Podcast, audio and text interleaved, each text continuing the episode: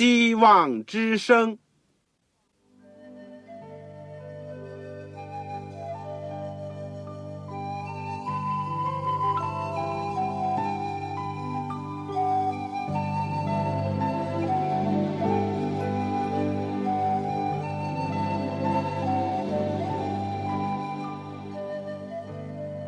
各位听众朋友，各位弟兄姐妹，欢迎您收听信徒培训这个节目。教会的兴旺，不单表现为人数众多，更要求教友的素质好。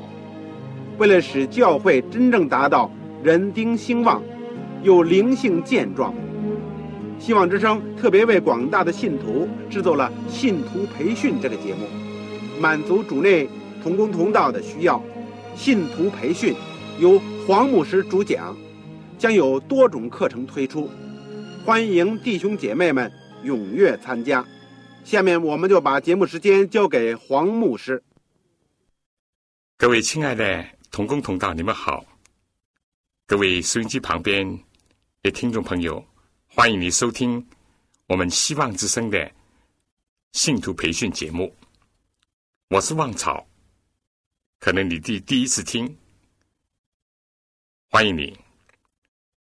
我们谢谢主，在过去一段时间里面呢，我们一共讲了十一讲，连同今天是第十二讲，研究了保罗书信论救恩，就是加拉太书。我们以后会讲罗马书。这个今天呢？会把加勒泰书第六章，也就是最后一章，我们会一起学习研究一下。我的题目是“新造的人”，也就是经历十字架的对付。这个我们在学习之前，让我们一起祷告。亲爱的天父，我们谢谢你，在过去的时间里面。我们有机会能够学习到宝贵的加勒泰书，这是一个基督徒自由的大宪章，是一个独立的宣言。主耶稣，我们本来是罪奴，你释放我们，我们愿意献身给你，做义的奴仆，愿意跟从你。求主使我们不要走回头路，不要被世界的潮流。所吸引，所驱使，让我们的眼目单单仰望你，让基督你在十字架上的形象永远在我们心中清明。求主让我们记得加勒泰信徒的一个可悲的经历，他们忘记了你基督的十字架，他们受到了诱惑。主啊，我们生活在末世，有许多的异端邪道，有许多世界上人的各种的说法，他们不信你，讥笑你，甚至侮辱你。求主使我们的心尊你为大，让我们的灵以你为快乐。求你永远居住在我们心里，也带领我们走完人生的道路。让我们在天路的历程当中，有主在我们的前面引路，在我们的右边扶持我们，在我们的后边支持我们，在我们的上边隐蔽我们，在我们的下面托住我们，更加在我们的心里做我们的主，做我们的王。主，谢谢你，你这样的爱我们，求你祝福我亲爱的同工，我的弟兄姐妹。我每个人都有不同的十字架要背，人生的仗要打，但你的恩典是够我们用的。求你与我们同在，祝福我们这个短短的空中相聚的时间。这样的祈求，感谢奉主耶稣基督圣名，阿门。弟兄姐妹，这个我们信徒培训呢？当然有很多种课，我们以前已经开了十种课，这个是第十一门课，讲保罗书信，但保罗书信是有很大的篇幅。我们知道，保罗写了新约圣经的十三卷，或者连希伯来书就十四卷书信。那么我们会有机会逐一的研究。我们只是第一卷书就学习了加拉太书，加拉太书。我们除了第一讲呢，是讲到了加拉太书的总论，而第二、第三、第四讲呢，就讲到到底什么是福音和所谓的福音，也就是假福音的一种区别。在第三讲里面呢，讲到了。保罗他自己领受福音的一个过程，而第四讲呢，就讲到保罗怎么样维护纯正的福音的真理。而后面呢，我们又讲到了，就是一人不因信的生，从这里面呢，继续深入的探讨了律法和救恩的关系，以及他们彼此的功用。在下面，我们又讲到了两个约，就是新约和旧约。以及由此而来的，我们讲到了在基督里面的真自由，和那些仍然受着奴仆的鹅的辖制，到底具体的体现在当时是指什么呢？就是割礼派所要求的，说人如果不受割礼呢，就不能得救。但保罗说：“我只知道十字架，只有十字架呢才能够救人。”所以我们就讲了。割礼和十字架，同时呢，我们也讲到了自由和服务。基督怎么样释放我们，让我们有自由？但并不是叫我们放纵罪恶、情欲。相反呢，我们要去爱人，去互相服侍。上一讲呢，我们讲到了加拉太书第五章十五到二十六节，提到圣灵和情欲彼此相争，各不相让。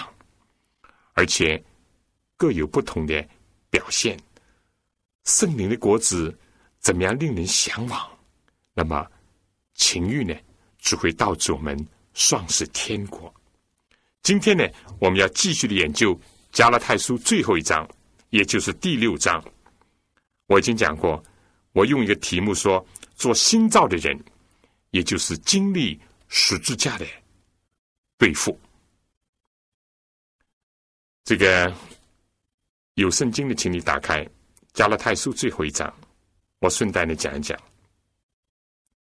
如果你手边没有圣经，但是你确实很想要一本圣经，你也找不到，也买不到，请你写信来告诉我，我愿意帮助你，为你免费的提供一本圣经，使你更好的听课，因为。我们加勒太书讲完了，我们以后要讲罗马书，还有其他的书信。当然，以前我们讲过四福音啊等等，所以圣经对一个学习真道人是非常重要的。你如果需要的话，请你赶快的来信。来信的请寄香港邮政总局信箱，香港邮政总局信箱三零零九号，三零零九号。或者是七六零零号，七六零零号，你信封上写着“望潮收”，望就是我们希望之声的望，潮呢就是潮水的潮。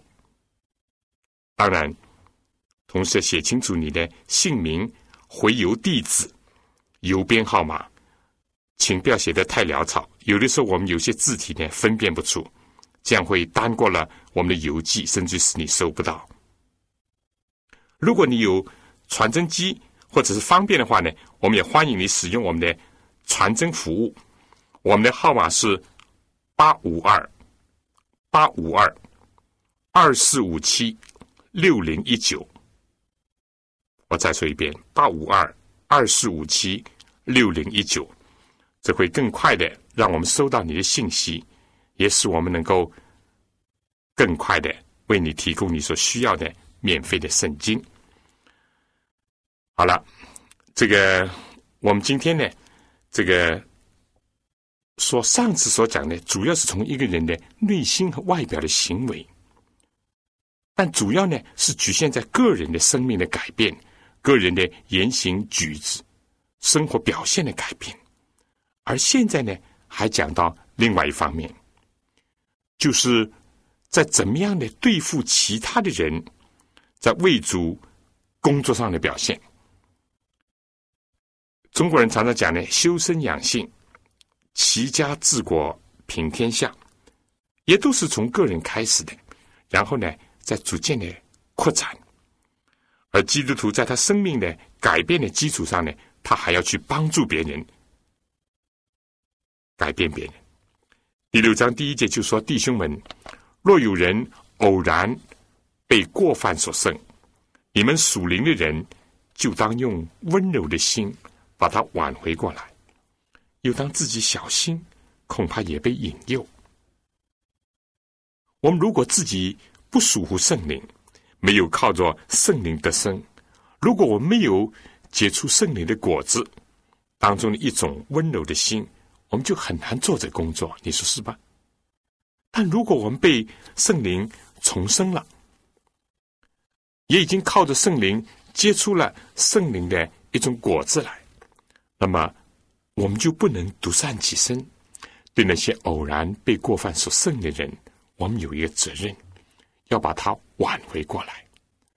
保罗在这里所用的一个字呢，不是指的那些习惯于犯罪的，而是或者是处心积虑的有意故意犯罪人，而是指的那些像行走在危险的道路上。或者是在覆盖着冰雪的泥泞的斜坡上而跌倒的人，我们对这样的人应当有什么态度呢？应当去挽回他，纠正他。这里面所用的挽回和纠正呢，就是一个修补，也好像是一个外科医生在人体当中能够除去一些肿瘤，或者是修复一些破损的、受伤的肢体，所以。他的重心呢，不是惩罚，而是医治。所以，当我们看到一位弟兄或者姐妹在正道上滑跌的时候，在道德的领域里面有所亏欠的时候，应当说，靠着上帝的恩典，我要到那儿去，伸出我救援的手，助他一臂之力，使他能够重新的站起来。千万不要有落井投石，或者是袖手旁观，更加不能有幸灾乐祸的心理。如果我们真正的知道，在我们的心灵当中，不时的有善恶的交战，我们人都是一样的软弱。今天我之所以能够站立，所以能够得胜，是因着圣灵的能力和上帝的恩典。他这位弟兄和姐妹之所以失足软弱，是由于屈从了顽强的邪恶的情欲而导致的。那么，我们就应当有这样的心思意念：如果我们自己跌倒的时候，想希望得到上帝的赦免和人的帮助的话，我们应当这样的去对待同样软弱、犯错误的人，而千万不要像这个浪子。回头的比喻当中，那个长子所表现的，或者是耶稣的时代那般法利赛人所表现的自以为意，或者是十分苛刻的去看待别人的错误，非但不去帮助别人、挽回别人、纠正别人，甚至于定别人罪、看死别人，把他推入更深的泥潭当中去。这是我们要注意的一点，但另外有一点呢，我们也是要注意的，就是要自己小心，恐怕也被引诱。我们如果不是站在这稳固的基础上，我们就不能去救把那些陷在淤泥当中的人。你说是不是啊？如果我们不是自己站立的稳，我们就不能去救那些在斜坡上滑倒失足的人，否则的话。我们会被他拖下去，所以我记得《犹大书》第二十节这样讲：“亲爱的弟兄，我想加上亲爱的姐妹，你们却要在自身的真道上造就自己，在圣灵里祷告，保守自己藏在上帝的爱中，仰望我们主耶稣基督的怜悯，直到永生。有些人存疑心，你们要怜悯他们；有些人，你们要从火中抢出来搭救他们；有些人，你们要存惧怕的心怜悯他们。至于被情欲所沾染的衣服，也当厌恶。所以，我们首先自己要做新造的人，我们自己首先要经历十字架的对付，自己先要站在主耶稣基督和真理的稳固的磐石上，才能够为主做工，才能去帮助其他的人。第二节这里说，你们个人的重担要互相担当，如此就完全了基督的律法。以前我们不是也讨论过律法的问题吗？律法使人知罪，律法引人到基督的面前，律法成为我们这个训蒙的师傅。而这里更加提到了基督律法的积极的一面，就是律法的爱的一面，帮助人的一面，拯救人的一面。基督的律法不单单是叫人不可杀人，而且还要救人；不单单是不可淫乱。而且还要去拯救那些犯过淫乱罪的人，甚至现在还在罪恶的残蕊当中人。上帝律法不单单叫人不可偷盗，还要去帮助那些一度是猪犯了偷盗或者抢劫罪行的人。不单单叫人不可做假见证陷害人，而且要去尽力的传扬真理，挽回那些一度受迷惑的人。也不知。单单自己不拜偶像，还要去拯救其他拜偶像、行邪术的人。不但要遵守不可杀人的诫命的字句，而且不可以有仇恨、恼怒，反而要去拯救那些受到仇恨、嫉妒、恼怒所摆布的人。保罗说：“你们个人的重担要互相担当。”这里并不是说我们可以担负别人的罪担，没有可能。你我都是罪人，唯有耶稣基督，他是上帝的羔羊，他是背负世人罪孽的，他是担当我们罪孽重担者。但是我们个人的心灵呢，应当像犯了错误的人一样，为他们感到沉重，而不是幸灾乐祸。我们的心灵正像犯了错误的人、犯了罪的人、失足跌倒的人。上帝愿意除去我们心灵的重担，我们应当有这种与人为善的，而且救人脱离忧患痛苦的那种心理。我们自己没有办法赦免人的罪，但是我们可以原谅那些得罪我们的人。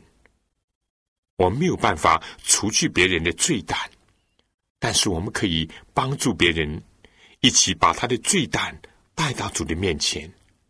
我们也没有力量，也没有资格赦免人的罪，但是我们可以把救主赦罪的应许介绍给别人，把别人如同那个瘫痪的人一样，一起能够把他抬到救主的面前。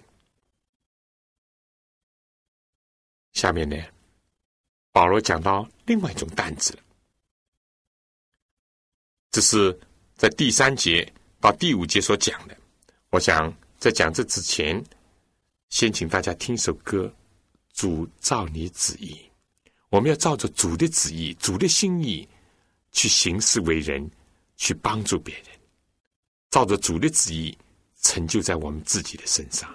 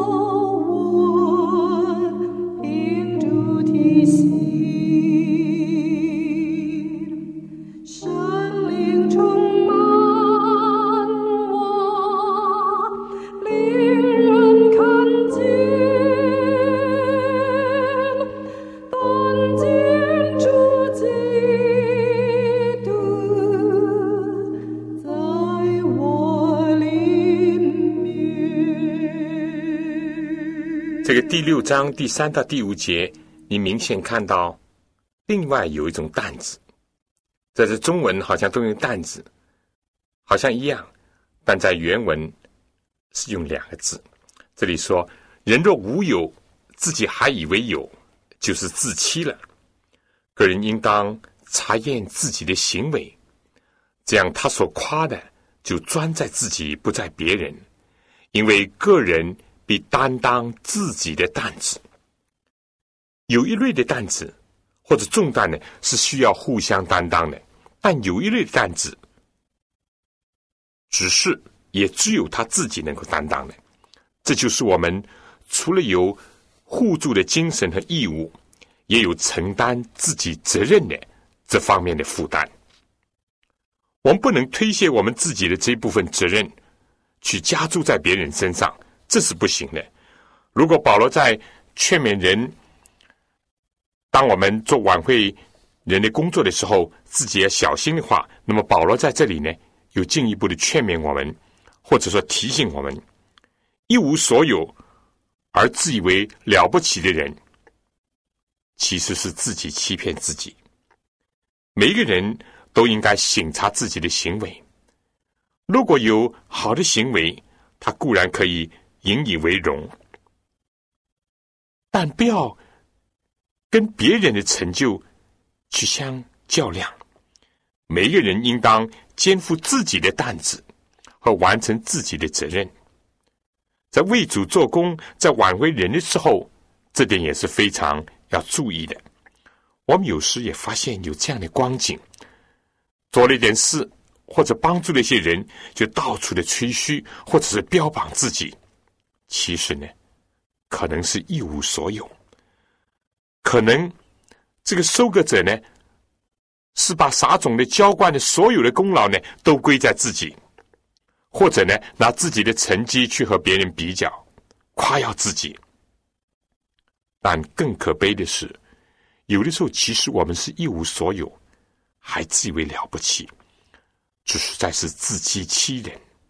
那么正确的看法呢？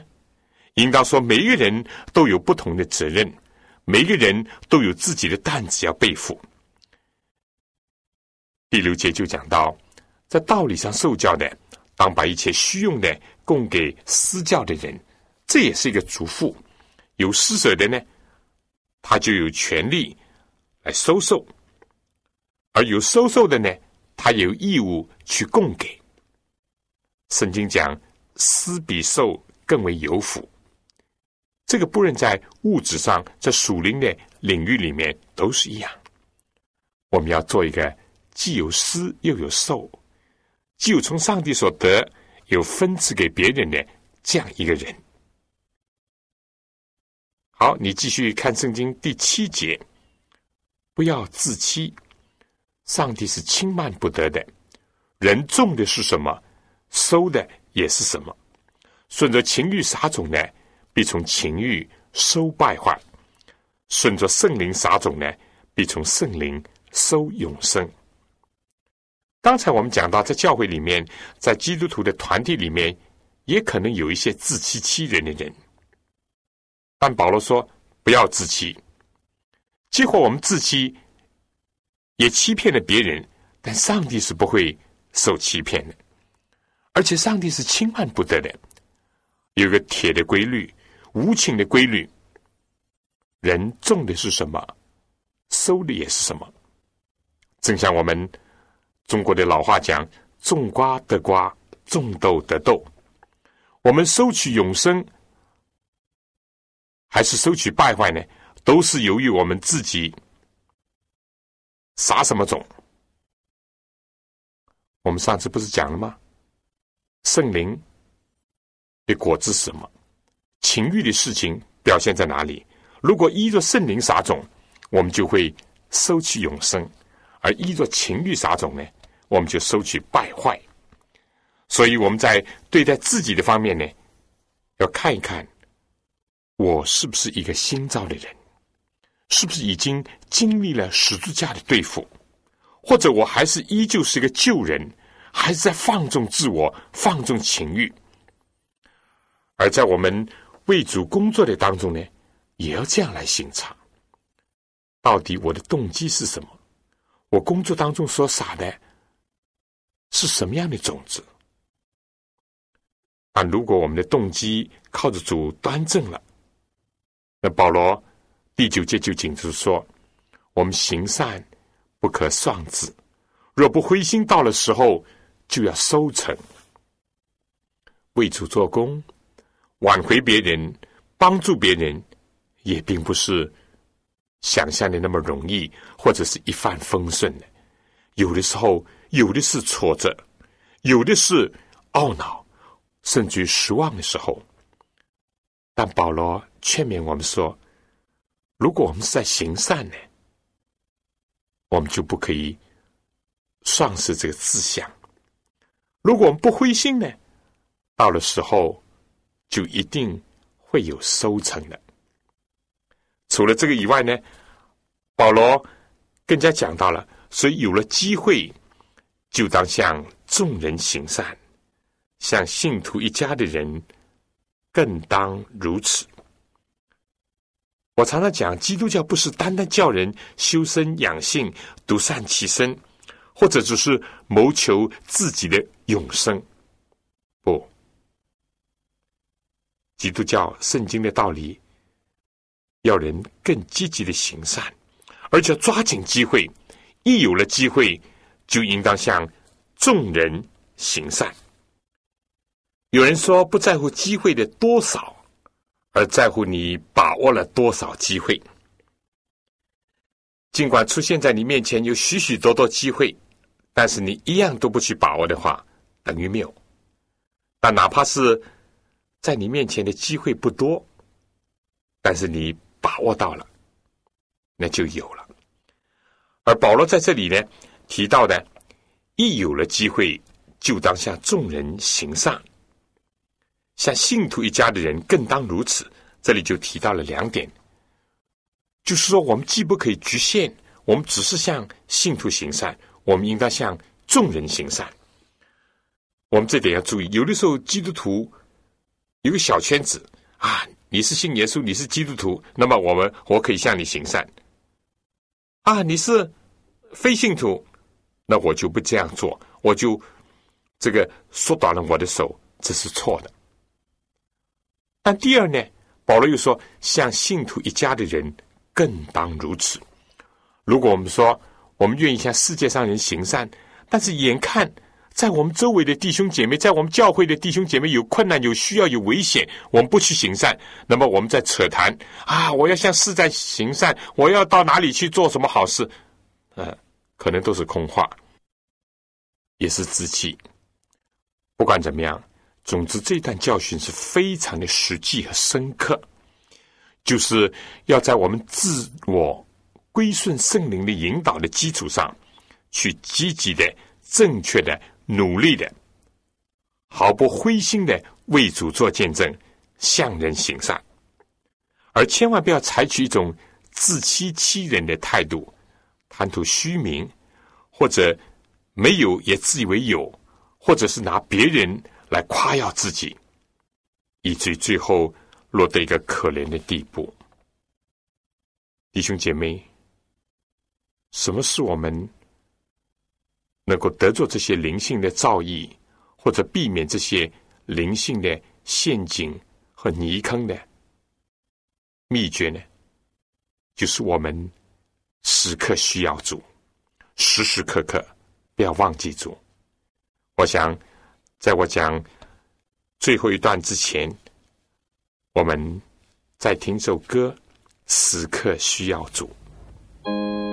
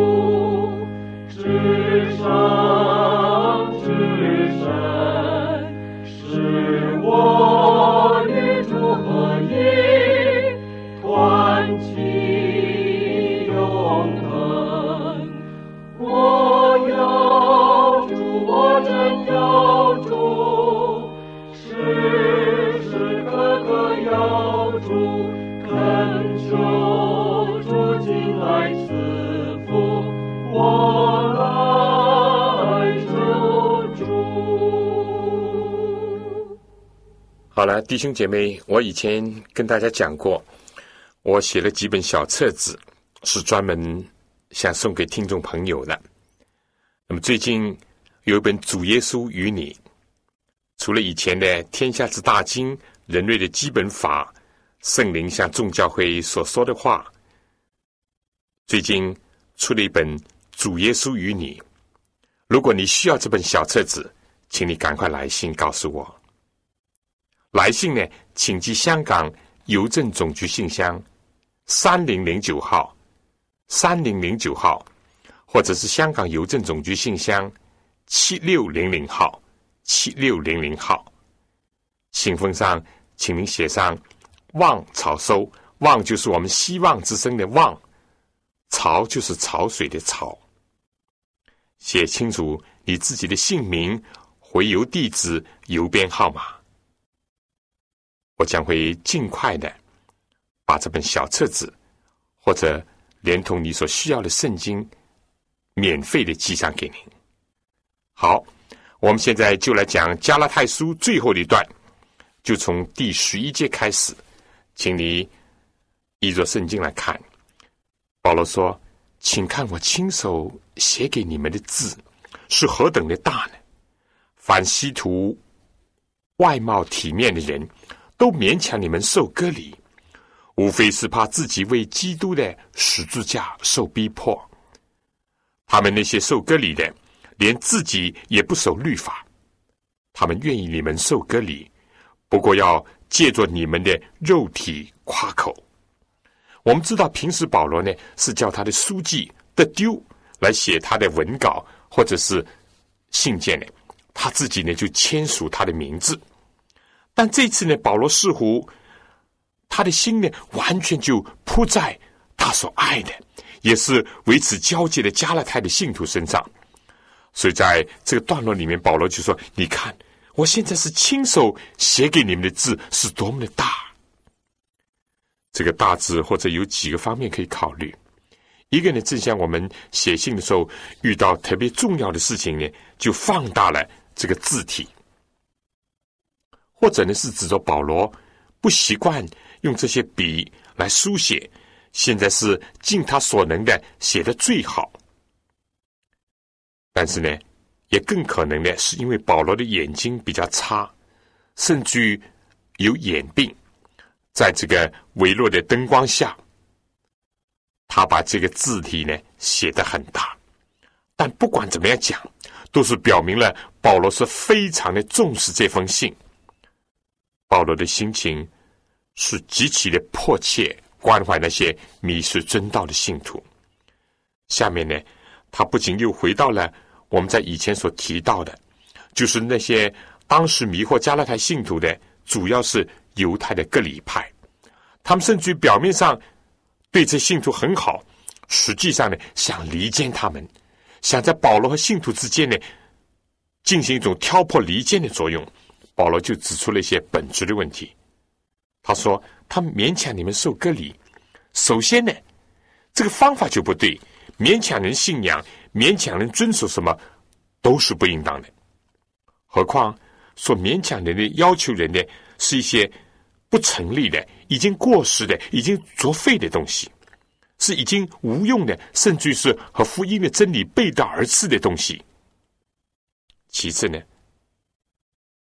对这些传讲这些异端邪道人，他们自己怎么样呀？自己却不遵守，这是一个更大的问题。自己所不信的，你有什么权利要别人信？自己所不守的，你有什么资格要别人来遵守呢？第三点，那么他们为什么这样做呢？唉，无非是要拿别人，也就是拿加拉太信徒受割礼作为夸耀，证明他们的理论，证明他们的实践获得了成功。另外呢，为什么他们要勉强加拉太信徒受隔离呢？因为他们怕传基督的十字架，基督的十字架非但和他们的本性不合，因为基督十字架要改变他们的老我。而且他们怕自己接受了基督的十字架以及救恩的对付，或者再要去传基督的十字架呢？结果一定会受到别人的讥笑、藐视和逼迫。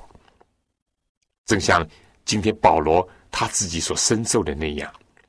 而第五个原因呢，是这些假教师之所以拿加勒泰信徒做一个实验的一个工厂，做一个标本，更加是要。伤害保罗的心，使得他痛苦，使得他受折磨。保罗面对这一切，他在第十四节讲：“但我断不以别的夸口，只夸我们主耶稣基督的十字架。”格里派的人可以以这样或者那样来夸口，保罗说：“我不夸口。”甚至他过去。自己非但自己受过割礼的，而且他是最严整的法利赛教门当中最热心的一员，在律法的意义上，他是无可指摘的。保罗说：“我都不夸这些，这些我现在都把它看作粪土，因为我以得着耶稣基督为至宝。我要夸就夸主耶稣基督的十字架，为什么呢？这是有原因的。”正像这些割礼派的人以割礼来夸口是有原因的那样，保罗以十字架来夸口也是有原因的。保罗说：“因为十字架就我而论，世界已经定在十字架上。”保罗看到他自己过去的旧的世界，整个的以前的世界观，以及今天。这个在周围引诱人的、逼迫人的这个世界，对他来讲，都已经定死在十字架上，对他没有作用。下面他又讲，就世界而论呢，我已经定死在十字架上。上面是讲到，就保罗自己来讲呢，世界在他的心目当中已经没有了原先那种优先的地位。现在讲到的呢，以世界来说呢，保罗说。我已经定死在十字架上，不管世界今天怎么样看待我，我的老我已经死了，我的自我已经死了，我的老我天天的定死在十字架上。你们再侮辱、再讥笑、再逼迫，对于一个死人是无所作为的，除非我现在还是非常的骄傲、非常的自负。或者是自怜自爱，那么世界的讥笑、逼迫，或者是引诱，还能起到作用。但是这个老我是以前的扫罗，他已经定死在十字架上，而且我还天天的在经历着十字架的对付，所以世界对我无动于衷。我想下面呢，继续讲之前，请大家听一首歌，《勿要忠心》。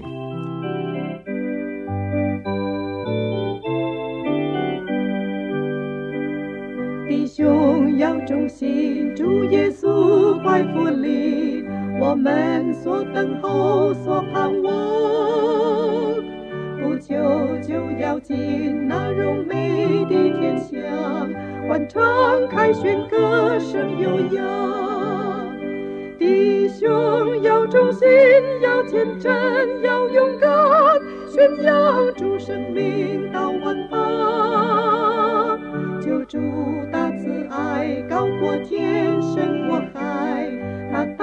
我们死将最长。弟兄要忠心，黄金城已在望，就是一人的安乐乡。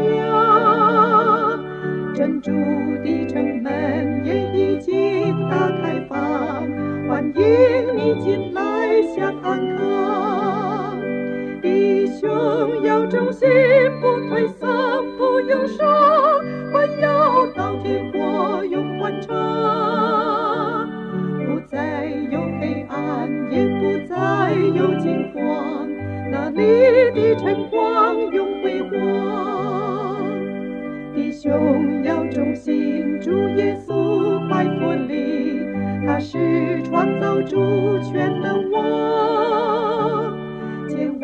万圣天使要护送他下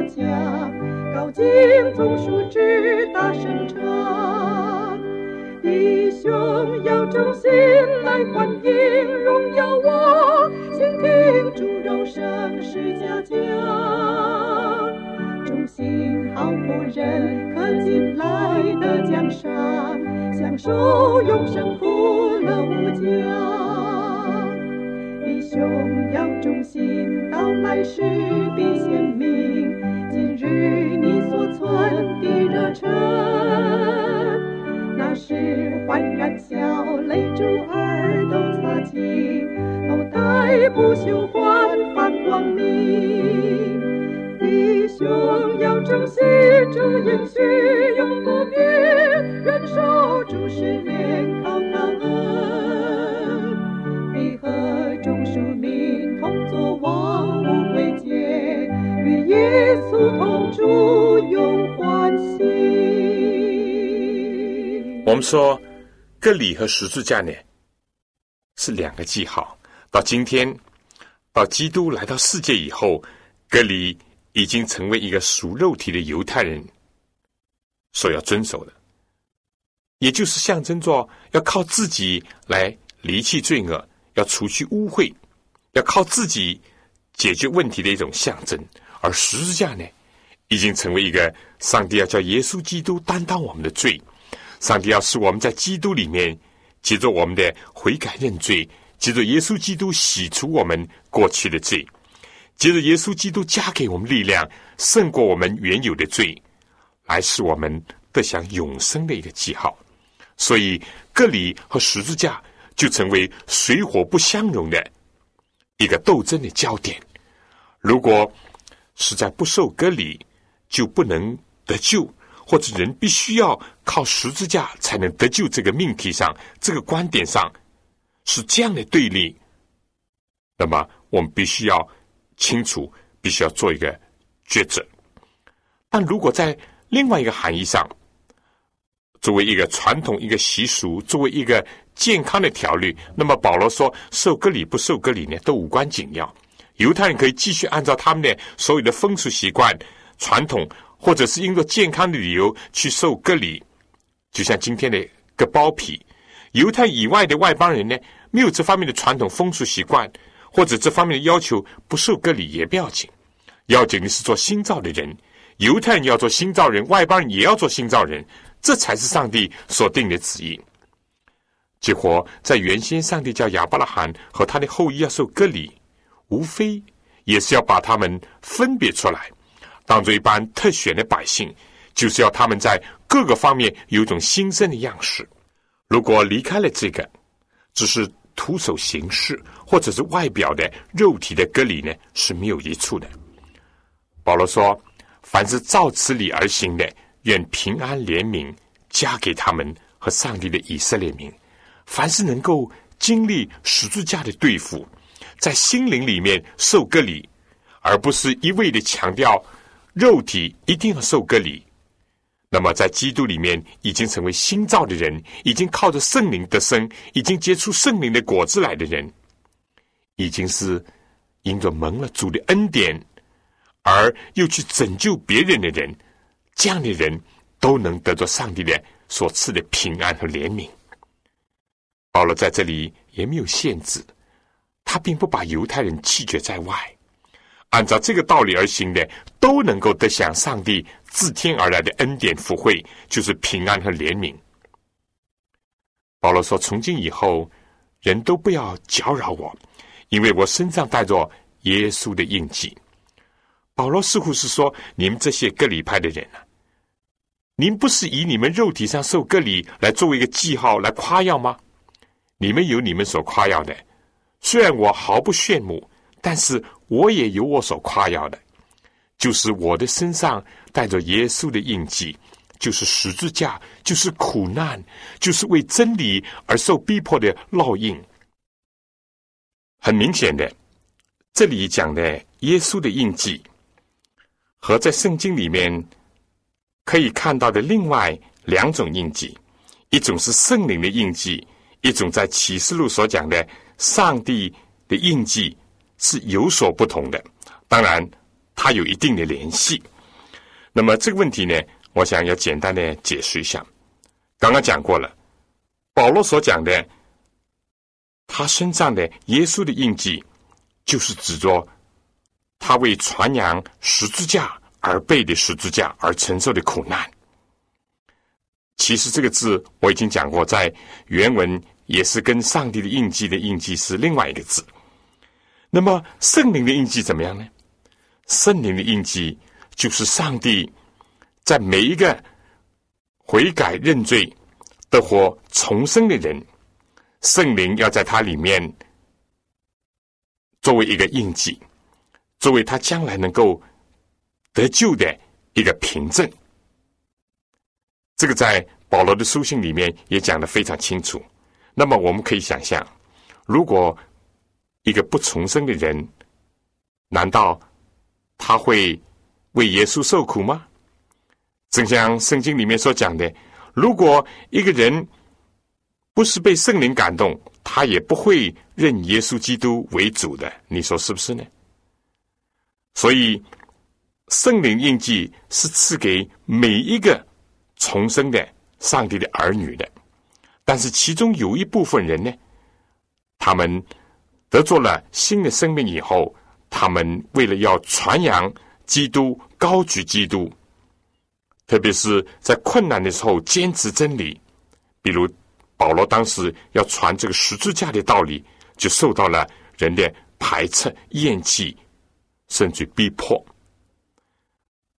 好了，那么至于讲到启示录里面所有的上帝的印记呢，我们说。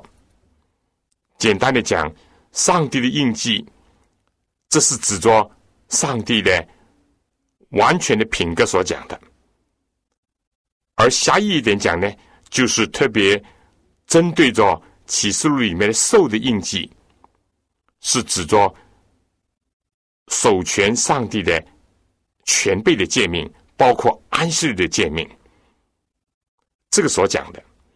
但是不要把它局限了。应当要看到，上帝的使人自由的律法、全备的律法，是上帝品格的一个反应。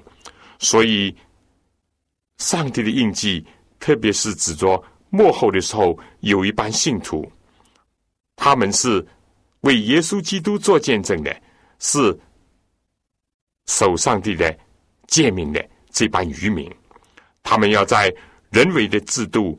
人为的教义，人的权威，特别是在守日的问题上，强迫上帝的信徒要违反上帝诫命的时候，他们愿意忠贞站立。这时候，这一班人要接受上帝的印记，而同时，相对于他们的其他已经明白了这个真理，但是拒绝接受上帝这样的一个呼召和上帝的这个真理的人呢，就要受到受的印记。所以，我们现在就把耶稣的印记、圣灵的印记和上帝的印记呢，做了一个简单的一个解说。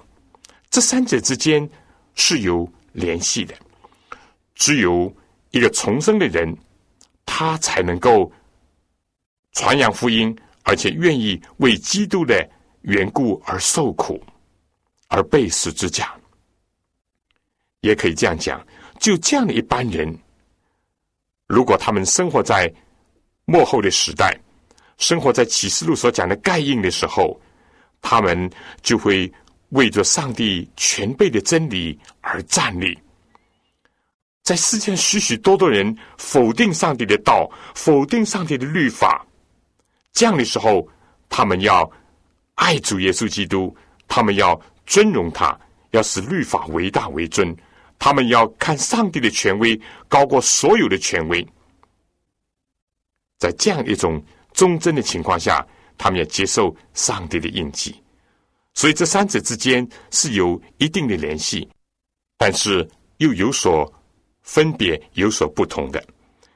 但愿意我们每个人都能够打开心门，接受耶稣基督，以致圣灵在我们心里面成为我们将来的基业的一个凭证，使我们内心因着主的救恩充满了荣耀的盼望，充满了喜乐，因为有圣灵在我们的心中。有圣灵的印记印证在我们的心里，我已蒙救赎。但我更愿意，我也祈求神能够使我能够为着传扬福音，为着高举十字架的真理，为着高举上帝全备的道，在必要的时候，能够为他而承受苦难，就像保罗那样。哪怕是身上留有十字架的烙印，我也甘愿。愿上帝能够保守我们，能够做风中的基草，而不要做墙上的芦苇，也不要做一个随风倒的人。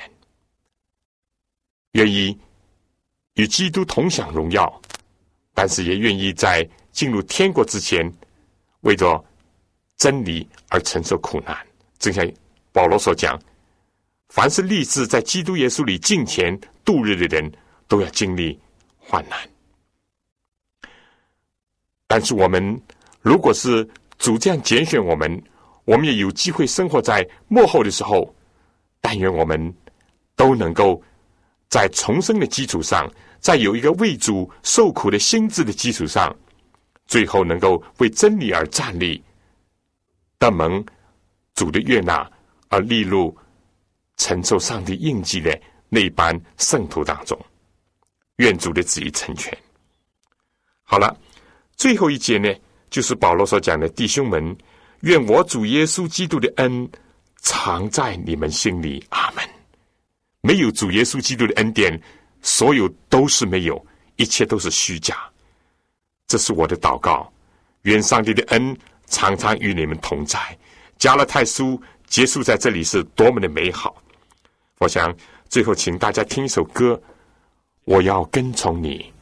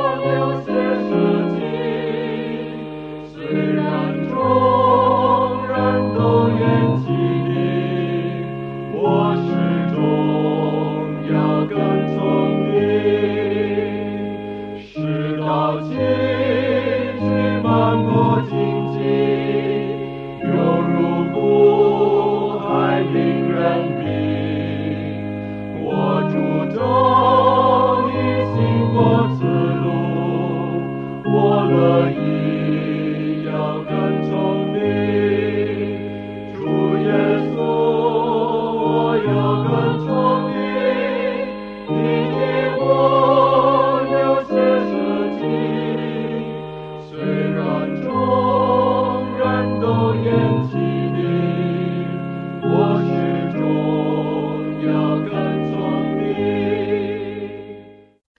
好，弟兄姐妹，但愿我们就效法保罗，正像保罗效法基督那样，无论在什么光景当中，能够跟从主，能够高举主，能够传扬主。亲爱的弟兄姐妹，这次呢，我们加勒泰书呢，就暂时研究到这里。如果你还有什么问题，或者有什么好的属灵的心得与我分享，我非常欢迎你写信来给我。我们以后有机会呢，就要继续研究保罗书信论救恩的罗马书，这又是另外一卷非常重要的书信。希望大家能够在不久，我们在空中在一起学习罗马书。同时呢，我已经讲过了，如果你需要圣经，或者需要这个我为大家提供的小册子《人类的基本法》《天下之大经》《主耶稣与你》，或者圣灵向众教会所说的话，这几本小册子当中的一本，你指定你写信告诉我，我也会尽快的能够为您记上。好了，我们下次再见，愿主赐福给您。